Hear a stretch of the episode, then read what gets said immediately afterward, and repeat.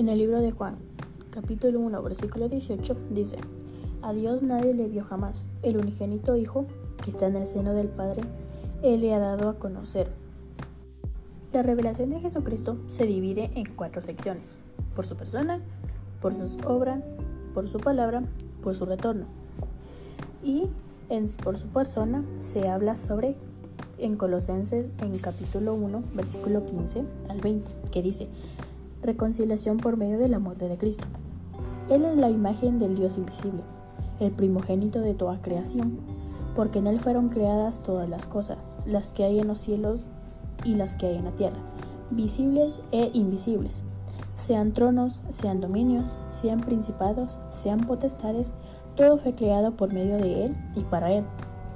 Y Él es Él antes de todas las cosas, y todas las cosas en Él subsisten y Él es la cabeza del cuerpo que es la iglesia. Él es el principio, el primogénito de entre los muertos, para que en todo tenga la preeminencia.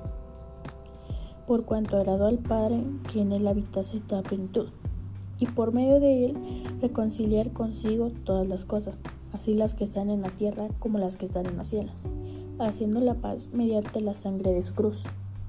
Y Jesús llorando demostró que él era compasivo Jesús mostró amor y atención hacia los niños. Mostró perdón con los pecadores, ladrones y prostitutas. Y Jesús al morir en la cruz mostró amor del Hijo del Padre. Y por sus obras, Él se ha revelado por medio de las obras de Jesús. Por su palabra, en San Juan capítulo 1, en San Juan 14 y 16, dijo que Él es el único camino hacia la verdad y la vida, mas nadie viene al Padre si no es por mí. Nos da a conocer de que nosotros tenemos que estar en su camino para poder llegar a los brazos del Padre. Y en su retorno, Jesús muestra una conexión entre Dios y el Hijo. Nuestra única esperanza es Jesús.